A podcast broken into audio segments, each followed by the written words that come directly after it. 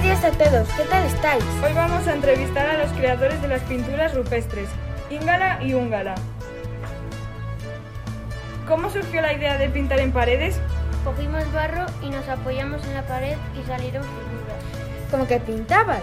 Con barro, con sangre y con excrementos de animal. ¿Qué figuras sol solíais dibujar? Animales, manos, pies y personas. ¿Había leyes para dibujar? Depende de lo que dibujáramos. ¿Podía pintar todo el mundo que quisiera? Sí podía pintar todo el mundo. ¿Qué hacíais si os equivocabais? Si nos equivocábamos, formábamos una figura nueva con esa equivocación. ¿Cuántas figuras pintabais al día aproximadamente? Alrededor de 30 figuras. ¿Qué hacíais si no veíais en una parte de la cueva? Hacer fuego. Muchas gracias a Íngala y Úngala por participar en esta entrevista. Gracias por estar un día más en Radio Antiguo Exclusiva. No se vayan, volvemos tras la pausa publicitaria. ¿Harta de que tu esmalte de uñas se estropee? ¿Pierdes demasiado tiempo en hacerte la manicura? Cleonace es tu solución. La amplia, la amplia variedad de colores de los esmaltes de Cleonace te asombrará. Además, Cleonace tiene garantizada una, una duración de al menos 30 días y a diferencia de otros esmaltes, Cleonace no es nada agresivo con las uñas. Si quieres una manicura impecable y duradera, Cleonace es tu esmalte. Y con la compra de tres esmaltes Cleonace, aprovecha esta oferta de llevarte otros tres esmaltes de regalo. No lo olvides, Cleonace. Hola, bienvenidos a Radio Casete, la radio más guay. Hoy vamos a entrevistar al inventor de la rueda. ¿Cómo te llamas? Groot Picapiedra. ¿Cómo inventaste la rueda? Me la inventé viendo una mandarina y la tiré y vi que rodaba mucho y rápido. Entonces hice una cosa rodante que le puse una tabla encima y lo até con cuerdas. También corría mucho. Entonces ahí es cuando gané mucho dinero y ayudé a la humanidad. ¿Cómo inventaste el nombre de rueda?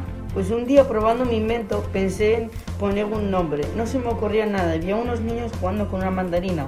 Los niños decían cómo rueda la mandarina y se me ocurrió el nombre de rueda. ¿Crees que eres el mayor inventor de la historia? No, pero soy de los mejores y de los que más ha ayudado a la humanidad.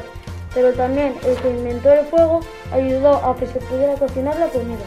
¿Cómo crees que la rueda sirvió en los pasos de los años? Pues yo creo que se mejorará, tendrá más resistencia, más moderna y no parará de mejorar nunca. Bueno, eso ha sido todo de la entrevista a Groot Picapiedra. Gracias a Dios. Bienvenidos a la radio de las llamativas. Hoy vamos a entrevistar a dos neandertales que nos van a contar cómo descubrieron el fuego. ¿Cómo os llamáis? Unga Unga y Placa Placa. ¿Cómo descubristeis el fuego?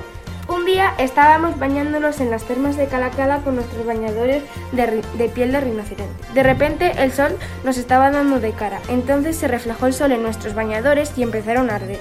Entonces enseguida nos los quitamos y fuimos a la cueva a cambiarnos. Cuando salimos nos acercamos a los bañadores y descubrimos que los bañadores daban luz y calor. En ese momento Unga Unga se puso a llorar porque al bañador le costó mucha sal, pero mientras tanto yo, placa placa, me puse a bailar de la emoción del descubrimiento que acabábamos de hacer. ¿Por qué decidisteis llamarlo fuego? Como yo creo mucho en las piedras y una piedra se llama fuego, placa placa y yo decidimos ponerle ese nombre. Bueno, esta ha sido la entrevista a las neandertales Unga Unga y Placa Placa, que nos han explicado con todo detalle el descubrimiento del fuego. Ahora os dejamos con Antena Arena Noticias. ¡Adiós! ¿No tienes tiempo de cocinar mientras cazas mamuts? ¿Estás harto de tardar mucho en hacer un fuego apropiado? En Churrasquerías Adobadas siempre tenemos listas unas buenas costillas bien cocinadas. Por supuesto, con nuestra receta secreta estarán de rechupete. No lo olvides, costillas adobadas en Churrasquerías Adobadas. Entras en combate y se te cae el casco. En Cascos Cascudo tenemos la solución. Un casco que está unido al peto de tu armadura con la mayor confortabilidad en combate. Libertad de movimientos saca el, guer- el guerrero que llevas dentro. Además, en Cascos Cascudo lo ofrecemos en 10 colores diferentes para ir a la moda de los mejores guerreros. Porque la guerra no está reñida con lo fashion y si tu imperio no te paga, en Cascos Cascudo te ofrecemos pagarlo en cinco cómodos plazos sin intereses. Y si mueres en combate, te devolvemos el dinero. Cascos Cascudo, el casco que te protege mejor que un escudo. ¿Cansado de que cuando vas a cocinar tu búfalo recién cazado, no puedas hacer fuego y te quedes sin cenar? Entonces Tu solución es Chispum. Chispum es una pastilla que te facilitará enormemente hacer fuego. A prueba de cromañones, tan solo tendrás que frotar esta maravillosa pastilla con una roca y... ¡Chispum! Fuego, con hasta 100 usos por pastilla y a prueba de agua. No lo olvides, chispum. Bienvenidos al programa Programero, con nosotros dos nardentales, Albanel y Sergio Nel. ¿Cuántas armas has hecho? 150 armas.